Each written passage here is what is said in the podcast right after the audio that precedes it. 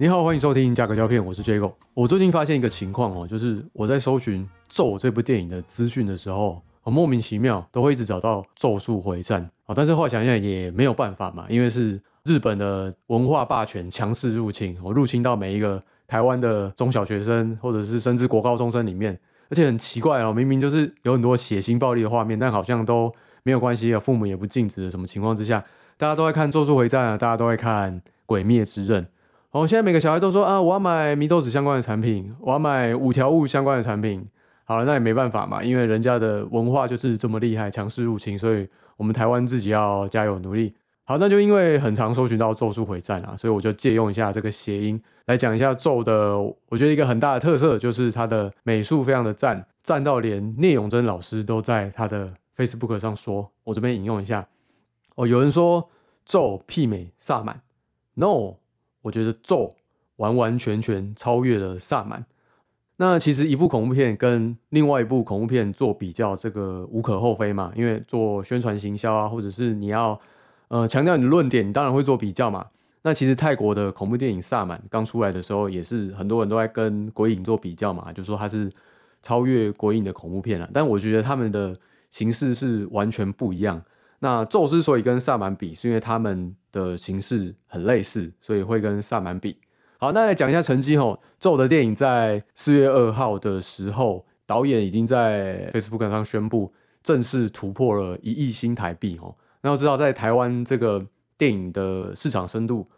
如果可以突破一亿元，其实就可以算是卖的不错的一部电影哦。而且你要想象，它没有很大的明星大咖。哦，虽然里面的演员我就觉得演的非常好哦，也都非常有经验，但是没有真的很大咖的明星，那也没有很有名的大咖导演，然后像魏德胜啊、陈伟豪等，那也没有诸葛亮这种特殊风格的形式去做加持，能够在呃没有任何推升前提之下，单靠电影内容就可以突破亿元新台币，真的是一个不错的一个成绩哦。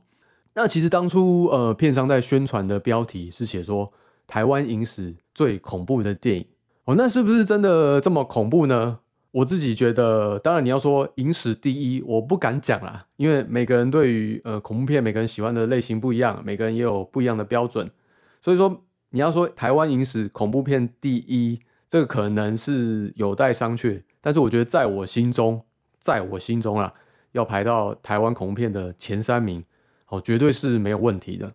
好，所以今天节目我就来分享一下，我觉得《咒》这部电影它的恐怖成功的地方要素在哪里，我就跟大家来做一下分享。那基本上今天我就不会讲剧情，我就讲一下它用了哪些的手法，哪些我觉得很创新的元素，让观众觉得更恐怖哦，更厉害。所以说今天的节目应该不会把大家吓个半死，大家可以放心收听。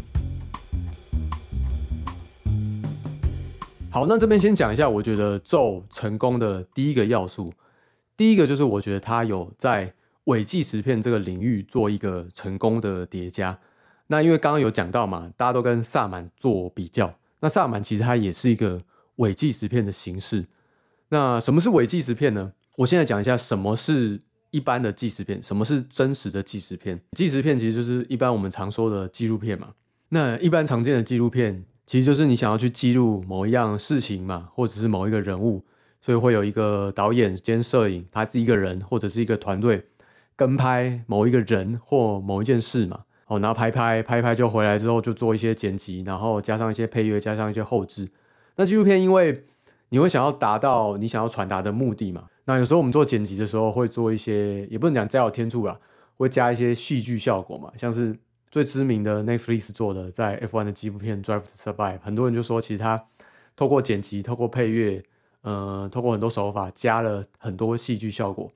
那其实无可厚非嘛，因为这是你要传达的目的嘛。像是如果说你想要传达的是一个环保的重要性，呃，你可能就在你的纪录片去加强说这个污染的画面，然后配上一些很恐怖的音乐。哦，最主要就是要传达给你的受众说，哦，这个环保是很重要的，这个污染是很可怕的。希望说他们能够被你的理念所同意嘛？这个就是一般的纪录片大概会有这样的形式哦。那因为是这样的形式，所以纪录片通常会有一些特色。第一个就是纪录片通常画质不会太好，因为有通常我们去跟拍一件事，因为一个人，我们通常是拿着轻薄短小的摄影机去拍嘛，我才比较好随时跟随时做移动，所以通常不会拿太好的机器，因为好的机器有时候就会很重哦，所以在这个情况下，通常画质就不会是大家一般在看电影这么好的画质。那另外一个就是它比较容易震动，因为有很长时间是人去做手持的，没有什么很专业的稳定仪啊，很专业的脚架，所以它的画面通常会比较晃动。那第三个就是我们很常看不到事情的全貌。我这边讲就是很常在呃整个影像的传递之中，你会觉得有点见树不见林的感觉。那因为纪录片嘛，你是跟着某一个特定的对象去做跟拍，所以通常你也只能收集到在。那个所在地或那个人他的方向的视角，你没有办法了解到全貌，所以跟一般电影不一样的是，一般电影通常都会有一个上帝视角嘛，就是他为了让你更了解这个故事的内容是什么，所以你除了看到男主角视角，你可能看到呃他的对手的，你也可能看到整个呃另外其他第三方他们是什么观点，但是纪录片通常一般情况下，你只会跟拍到某一个特定的单位或对象。所以大部分的纪录片通常你会只有某一个方向的视角，所以常常会有那种见树不见林的感觉。好，所以这个就是一般纪录片它的形式大概就是这样。那什么是伪纪实片呢？伪纪录片其实你看起来形式就会跟纪录片一样，就是呃第一人称手持画面的视角，然后可能画质不会太好，还会有抖动，然后可能像是你在跟拍某一件事或某一个人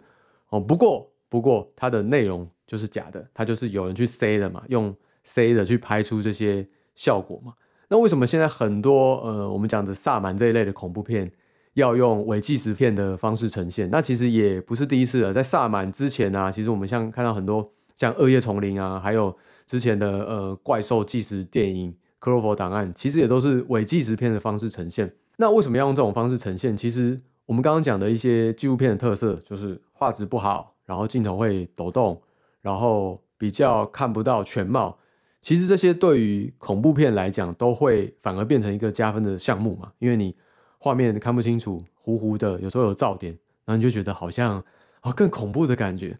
那另外一个是哦，还有画面抖动啊，抖一抖你觉得不舒服，你觉得头晕想吐，有一点跟恐怖的画面交互影响，你就会觉得更更恐怖。那另外一个就是当你无法了解到。事情的全貌，你可能只有透过几个画面来了解事情的时候，反而会觉得我资讯弱势的情况之下，我一直想要了解，但是我一直不了解，所以这个无形之中都会让观众在看的时候有更多的压力，所以这个就会变成伪纪实片用在恐怖片的它的一个优势哦，他就把等于是他把他之前纪录片的一些劣势转变成优势，让你在很多情况下看起来会觉得更恐怖一些。OK，那回到讲到咒来哈，咒这部电影在伪纪实片，我为什么说它做了更多成功的叠加哦？因为一般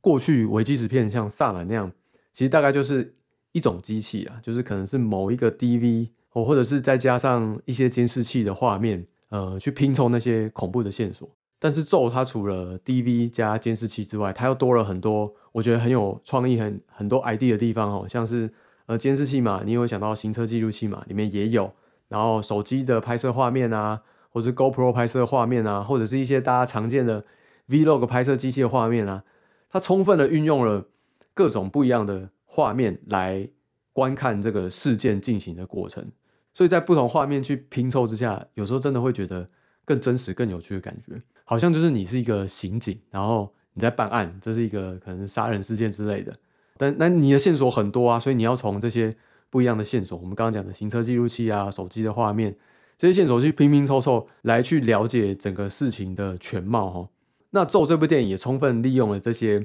呃，我们说机器的特性，来创造出更多呃恐怖的效果。像是哦，就像我们刚刚讲的手机拍摄，其实有时候噪点很多嘛，看起来很糊。而且现在手机我不知道为什么都会有一种油画的感觉，就是除了你拍出来有噪点之外，它的线条都会有一种特殊线条感觉，在你的。光点不够的情况之下，不信你现在可以去试看看哦。你你在你你到你的厕所，然后你把灯关掉，只露出一点的窗光，然后你用你的手机拍，哦，看起来就会有那种恐怖的效果。所以这其实里面就大量运用了这种嗯拍摄出来呃光线不够糊糊的那种机器瑕疵所导致那种恐怖的效果。那这边我想要另外特别讲的一个是，它运用了一个比较不常见的手法在里面，就是它把机器在自动对焦的时候那种呃抓焦的感觉效果，也运用了在这部电影里面哦。我先讲一下，因为现在机器其实很多机器都有自动对焦了，因为你传统传统最传统的电影机什么的，当然都是手动嘛。但是因为现在呃整个手机智慧型手机或者是你的相机什么的，其实它的自动辨识能力很好，所以它大概就可以抓出来说你想要对焦的是人啊，或者是你想要对某一个物体，它就会自动去判断说它的焦点要对在哪一个地方。那有些情况下，在你对焦点不是这么明确的时候，其实有时候那个就算你机器太再好了，有时候在一些情况之下，你会发现你的手机或相机还是会对不到焦。然后它会抓焦前前后后去抓，然后画面有时候一下子变清楚，一下子变模糊。那其实你在摄影的领域之下，它有一个讲法，这个叫做拉风箱嘛，啊，就是你的画面的焦点一直前前后后变。那其实《咒》这部电影有把这个状况运用在这部电影里面。哦，那其实就是在某些情况之下，你会看到其实摄影机它是被摆在一个地方自己去拍摄的，所以想当然了，它是自己去抓焦嘛。但是人会跑走嘛，会可能会跑出画面嘛。那这个时候，它的自动对焦可能因为人不在了，它就没有对到那个画面了。那这个时候，它就会好像不知道去对什么画面哦，它的画面就一直这样子抖动，好像是哎真的有些恐怖的东西，然后它是去对焦对在那个恐怖的画面哦。所以我我那时候看真的是觉得哎，好像蛮有那么一回事哦。而且它在对焦的情况下，有时候是反而是让你想要看的那些物体一直在糊的跟模糊的状态不清不楚的情况下。反而让观众会觉得有一点焦虑哦。那其实我们刚刚讲的画面有噪点啊，或者是这种对焦不明确、拉风箱的概念，其实你就一般传统的摄影来讲，它都是一个瑕疵哦。因为你因为你就是机器不够好嘛，所以你才会有这样的状况。那好的导演就是可以充分运用这种一般看来我们觉得是瑕疵的地方，哦，做一点转变，然后变成一个嗯更好的利用的方式。我就像我之前在看呃最近新的一个蝙蝠侠哦，里面导演那个 Matt r e e v e 在。一次访谈上面有说到，其实他跟这次的摄影指导，他也是这次奥斯卡去拍《沙丘》，然后拿到最佳摄影的呃摄影指导哈，Greg Fraser。哦，Matt Fraser 在节目上有说，其实他跟 Greg Fraser 他们去找了很多这些镜头是过去被认为有瑕疵，就是这些镜头他们在郊外的情况之下，那个画面会很扭曲，但是他们为了达到他们想要呈现这部电影那种。呃，蝙蝠侠或者是 Riddler，他们那种心灵也是很扭曲的感觉，所以他们特地去找了他们认为他们 as possible as can 呢，就是尽量去找到他们这些认为过去有瑕疵的镜头来去拍蝙蝠侠这部电影哦。所以其实好的导演就是这样哦，他们会发挥各种不一样的创意，去达到他们想要的画面，去去玩在里面哦，融合揉捏出一部很棒的电影哦。那其实我自己是觉得，像摄影器材其实一直层出不穷嘛。其实像现在，其实像这部电影用了这么多，用了 GoPro，用了手机，那是不是没有东西玩了？其实也未必哦。其实像现在有一种叫做三六零的摄影机，它就是像 Google 街景车嘛，它不是一台车过去，然后扫了三六零全方位。那现在有一种是那种手持的三六零摄影机哦，它可以拍出你整个三六零环景的画面哦。那这样的画面你要怎么用在你的 YouTube 或剪辑的画面？其实你就要用它呃特殊给你那个剪辑软体哦，它会把你三六零的画面汇出到你这个软体里面，然后你可以自己决定说，呃，出来画面可能是出来它出来画面应该是一长条环绕的嘛，但是你可以自己决定说，你在一般的画面比例上，你要用三六零画面的哪一个部分来呈现哦。那我自己就想到，其实这个可不可以用在恐怖片？好像也可以嘛。哦，假设啊，假设有个情况是，有一个人他可能，呃，因为某一个事件或某一个意外他不见了，好，那留下的线索可能就只有某一个他抛出来的影片，那抛出来影片他是用这个三六零摄影机拍出来的嘛，那他剪完了可能抛在什么 YouTube，所以呈现只有呈现在某一个区段，哦，但是可能主角之类的他就发现事情有异嘛，他就要去查说，嗯，到底这个画面拍到是什么，所以他就去拿到。他当初拍的这个机器来用，他再把当初这个呃素材档放到电脑里，用那个特殊剪辑软体开，因为你就你用那个剪辑软体才可以开到它的全貌嘛。好，那开了之后，开始预设应该是在原本他上传到 YouTube 的那个画面嘛。好，接下来他就顺着那个呃剪辑软体慢慢的拖拖拖，我终于看到了那个三六零对象的画面，可能是一个很恐怖的东西。哦，主角群才终于了解到当初他是看到了什么哦，然后才导致说他接下来可能会消失或不见哦。哦，这样听起来是不是好像有点搞头？所以说未来的摄影器材，未来的形式真的是层出不穷了。那就看我们怎么运用到未来。那其实就看我们怎么去发挥后续的创意，去应用到我们的电影或者是我们的创作当中。好，所以《咒》这部电影根据过去一些伪纪实片、恐怖片成功的经验，然后他去叠加，他加了一些新的创意、新的机器、新的摄影的元素，去达到导演想要的更恐怖的效果。哦，这是我觉得这部电影成功的因素的第一个。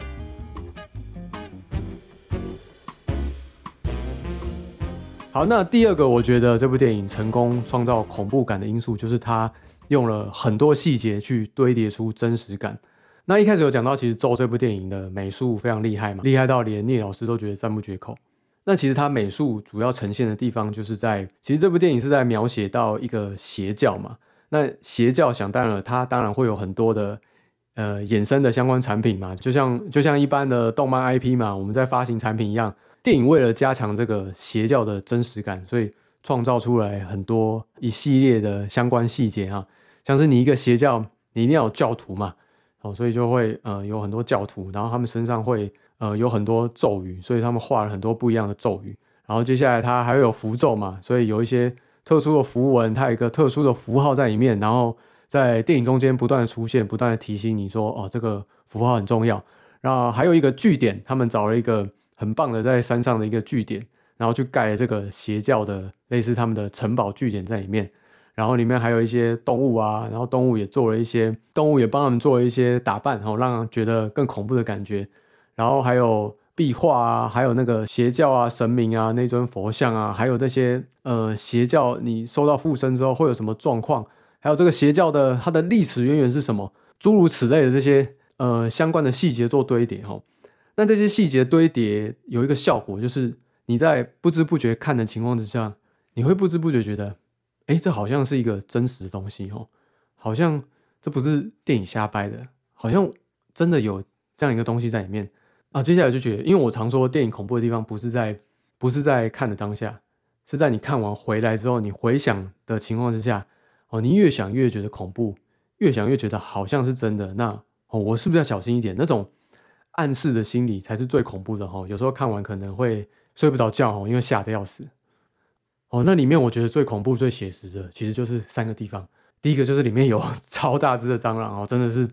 你平常看到会吓到那种，但是好像偶尔不知道在哪里就会出现这种超大只的蟑螂。哦，第二个就是有一幕是他们去打开冰箱的时候，就发现冰箱的牛奶 没有关紧，一直倒出来。其实有时候。我也是会发生这样的事哦，然后好，那那个牛奶其实你没有关紧流出来，然后你过一阵子发现其实很难清哦，因为那种在冰箱嘛，那个牛奶倒出来凝固，然后其实它掉在那个平面很难擦了，很麻烦哦。这个这个真的也是很写实、很恐怖。那另外还有一个就是扫地机器人莫名其妙自己动起来哦，那这个也是很恐怖，因为其实有时候 其实我们有时候自己在家里那个扫地机器人它啊，其实有时候接触不良嘛，然后你再动回去，它就会说什么充电已完成。哦，或者是呃，突然系统在做更新，它就会自己有一些奇怪的声音，吼，哦，那其实恐怖片嘛就是这样子，细节里面越写实越恐怖，吼，所以其实它很有趣的，它就加了很多你平常有可能会遇到这种小细节在里面哦。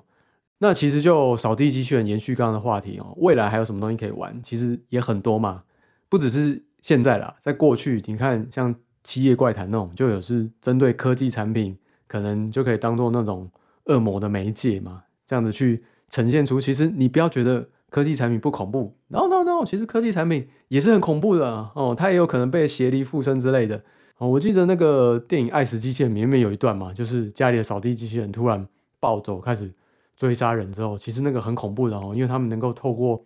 各种不一样的家里的控制哦，来把你限制住，来把你干掉。还有像最新的电影《恰吉》哦，那里面的恰吉它就不只是一只玩偶而已哦，它还有远端连线的功能。所以它除了透过刀可以把你干掉之外，它其实透过家里的门窗啊、家里的呃扫地机器人啊什么的，它也可以把你这样把你干掉哦。那其实像这种 Siri 啊、Alexa 现在这种电子智慧型秘书，其实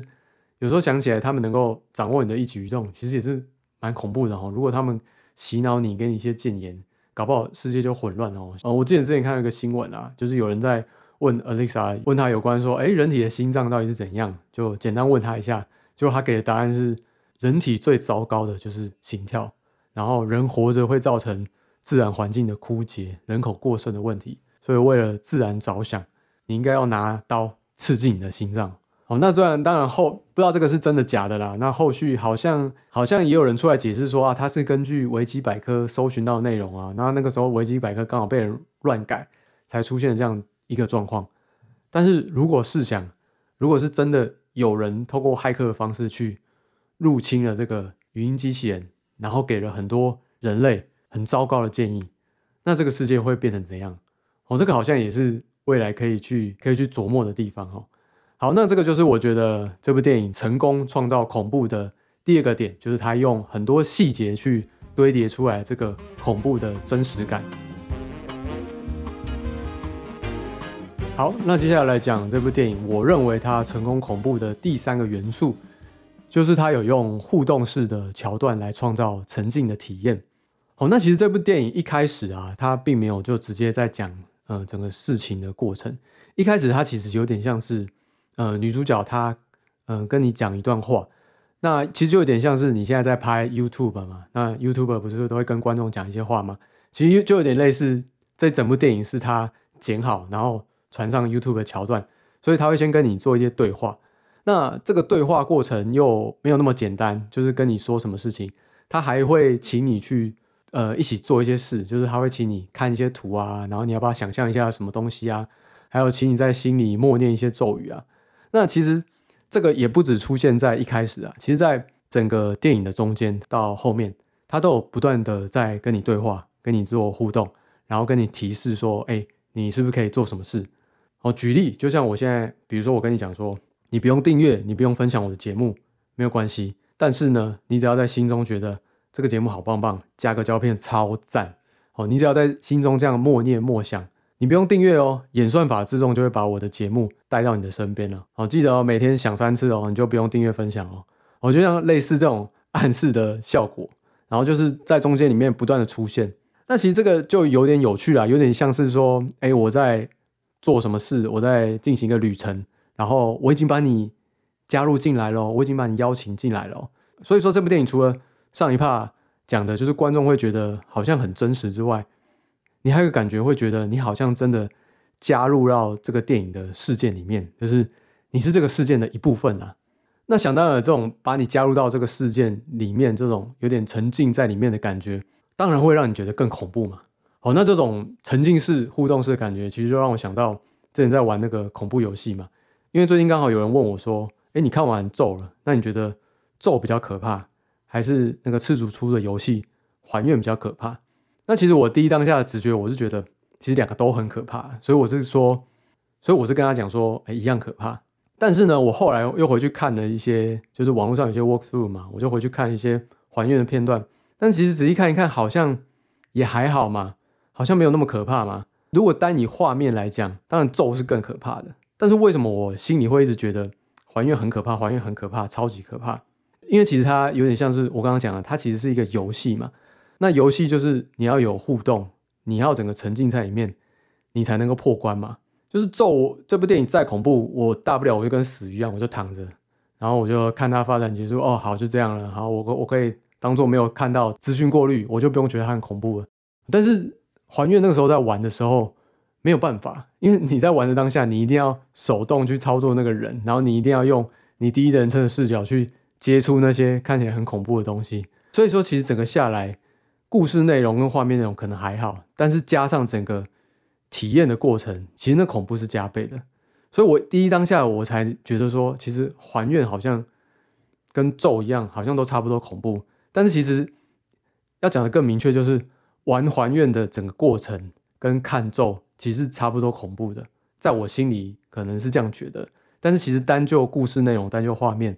咒还是比较恐怖的。那咒之所以恐怖的点，就是你不用真的去玩那个游戏，它就透过不断这种互动式的对话，这种我刚刚讲的这种暗示啊，让你觉得你是沉浸在其中。所以说其实又创造了另外一种让你觉得更恐怖的感觉在里面哦。所以这就是我觉得咒之所以成功恐怖的第三个点哦，就是它有透过一些互动式的桥段来创造沉浸的体验。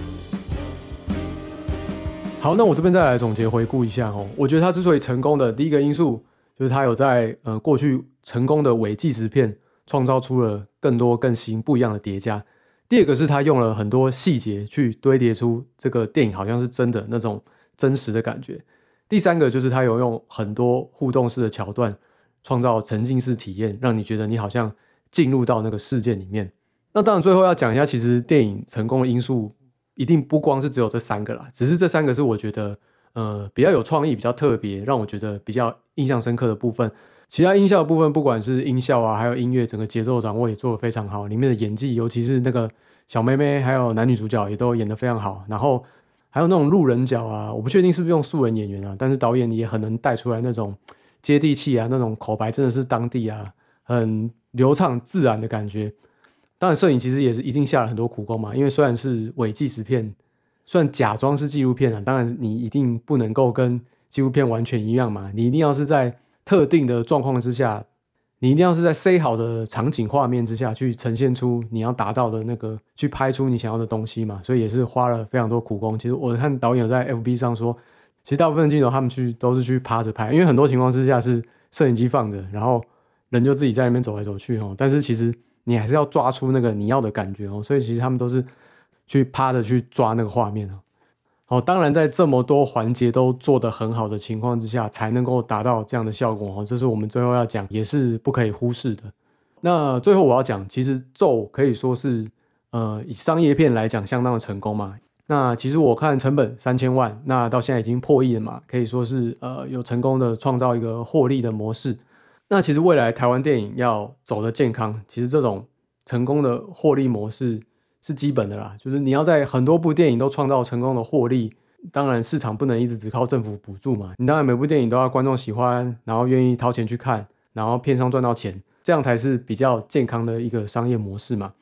那其实大家都说我们没有那么大的资本嘛，那要怎么样一直拍出成功的商业片？其实就是可以从这种从类型片开始嘛，因为。一般当然，我们讲类型片就是以那种一些比较没有那么大制作，它可能某一个取向的电影，我们一般就把它叫类型片嘛。那类型片可以是喜剧片，可以是恐怖片。那其实这些类型片的成功的堆积，才是你未来可以创造这些大作的基础嘛。像是这次电影有了很成功的美术，很成功的化妆，那未来你如果要拍大作好一点的电影啊，随便讲啊，台湾 X 部曲，你会不会需要用到这些美术化上的经验？其实也是要的。哦，所以说类型片这样成功经验的堆叠，才能够让我们成功的创造出商业大片。那类型片要挑什么？那恐怖片当然，其实台湾已经成功一段时间了。从过去陈伟豪拍的《红衣小女孩》啊，到什么《中邪》啊，到现在的《咒》，其实台湾的恐怖片市场其实是有一定的基础的，就是有一定的观众，他们是很喜欢看恐怖片的。所以说，就看我们未来能不能充分运用这样子恐怖片的基底哦，去创造出更多。好口碑的恐怖电影，把我们整个市场往上拉抬哦，让我们可以去拍更多不一样元素的电影。这样未来其实恐怖片也不总不止这种形式嘛，因为其实除了鬼片之外，还有怪兽电影啊，哦杀人魔啊，或者是黑色幽默啊，其实这个也都算是恐怖片的一种嘛。那看我们能不能根据恐怖片往外做延伸，往外拍出更多的类型片，然后透过这些类型片去堆叠我们的市场以及工业水准，我们才能够。更健康的成长哦，然后才能够才能够未来我们说的 N game，。台湾未来可不可以是一个商业娱乐电影商业娱乐的重镇哦？这个是我们可以去想象的一个空间。OK，那今天就差不多聊到这边了。我就真的没有讲什么剧情的部分，大概讲一些我觉得它很恐怖，然后它的手法是什么，然后看大家会不会觉得很有趣。我如果觉得哎好像蛮厉害的，那也可以还没看的也可以进电影院支持一下。我虽然我觉得破亿已经不错了，再加上它之后如果出国卖的话，应该是也可以卖得很好。它有出国比赛的本钱，但是主要能够在我们台湾本土卖得好的话，当然你出国更有底气嘛，你就可以在文宣上写说哎。